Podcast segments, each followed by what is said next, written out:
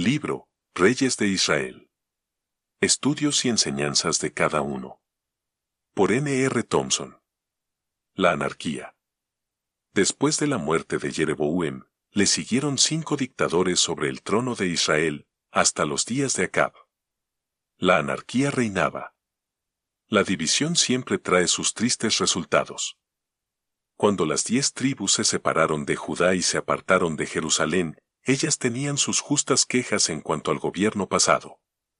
Pero ninguna queja justifica el apartarse de los principios bíblicos para sustituirlos por los mandamientos de los hombres. Hay que mantener el orden en obediencia a los mandatos de Dios y conforme al diseño divino. La nación que se independizó no siguió bien.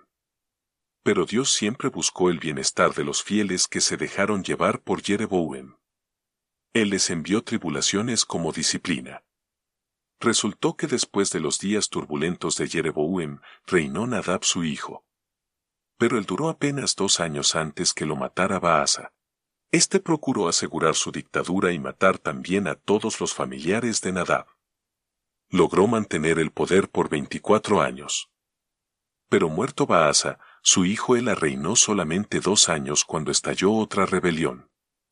Simri, capitán del ejército, mató al rey y tomó el poder.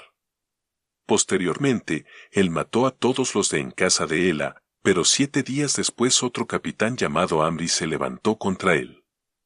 Simri se suicidó, dejando el reino en confusión. La mitad siguió a Amri, y otra mitad a Tini, hasta que Amri ganó, y reinó por doce años, primer Reyes 15, 25 al 18, 28. Qué confusión resulta cuando cada uno busca lo suyo propio y no lo que es de Dios. Al volver a leer estas historias, nos damos cuenta de la causa de esta tristeza. El rey anduvo en el camino de su padre, Jeroboam, y en su pecado con que hizo pecar a Israel. El pecado de Jeroboam fue de dejar el lugar escogido por Dios, Jerusalén, y establecer su propio orden de culto en Dan y Betel.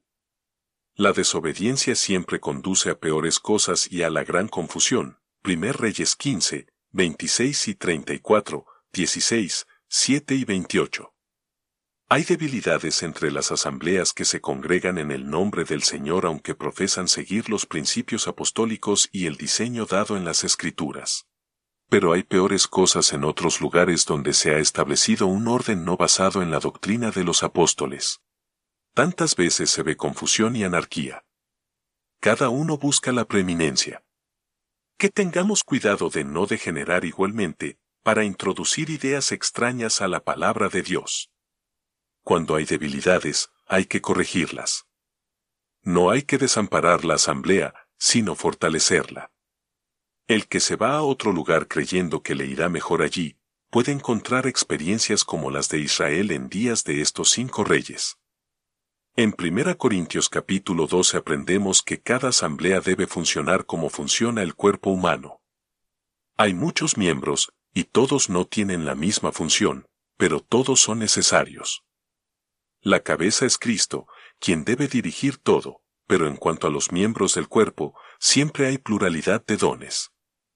La vista se comparte entre los dos ojos, el oír entre los dos oídos. El olfato se comparte entre las dos ventanas de la nariz y el palpar se reparte entre los diez dedos. Asimismo, toda responsabilidad en la iglesia debe compartirse entre varios. En el cuerpo humano no hay dos lenguas, es un miembro que actúa solo. Santiago nos recuerda que es el miembro más peligroso y más difícil de controlar, Santiago 3, 5 al 12. Es llamativo que el espíritu no hace mención a la lengua en la ilustración del funcionamiento de la iglesia.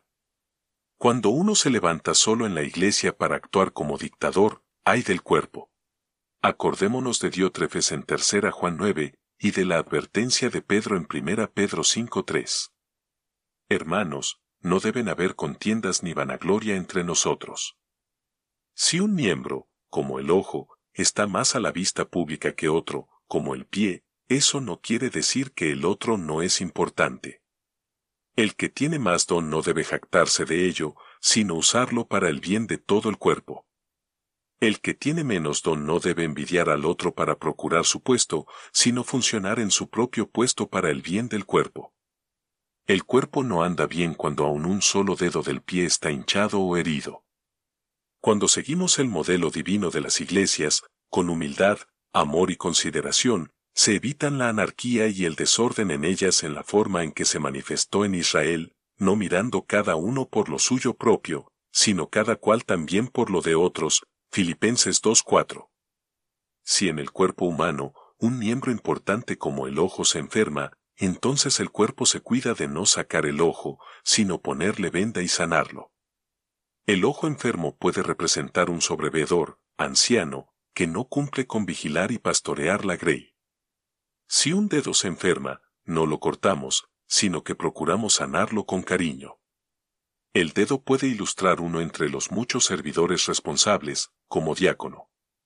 De modo que siempre debemos buscar la mejoría y la restauración, y no la amputación. 1 Corintios 12 23 al 26.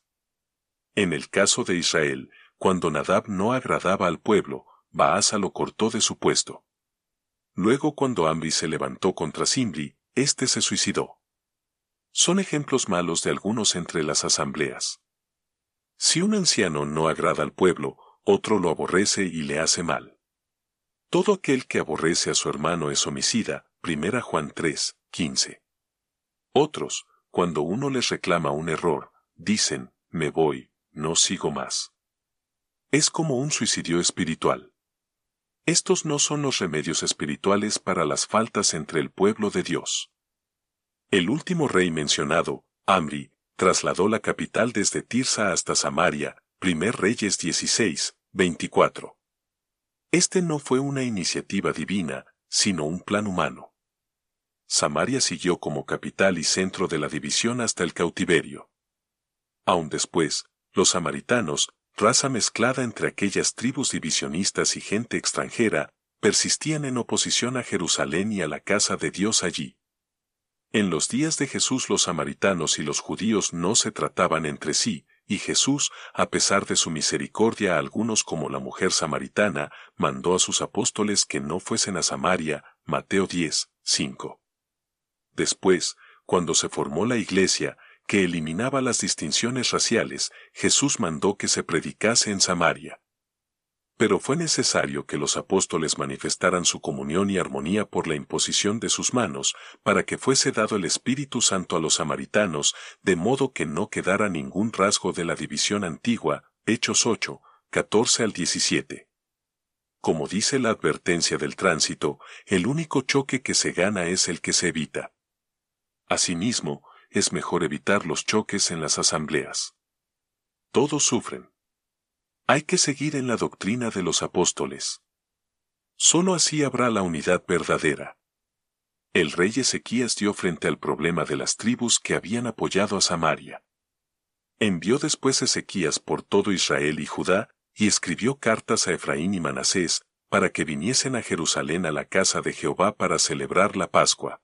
Algunos hombres de Aser, de Manasés y de Zabulón, de la nación sectaria del norte, se humillaron, y vinieron a Jerusalén, al lugar que Dios había escogido, segundo Crónicas 30, 1 y 11. Cuando hay confusión y anarquía, el único remedio es hacer un llamado para volver a la obediencia a la palabra como al principio.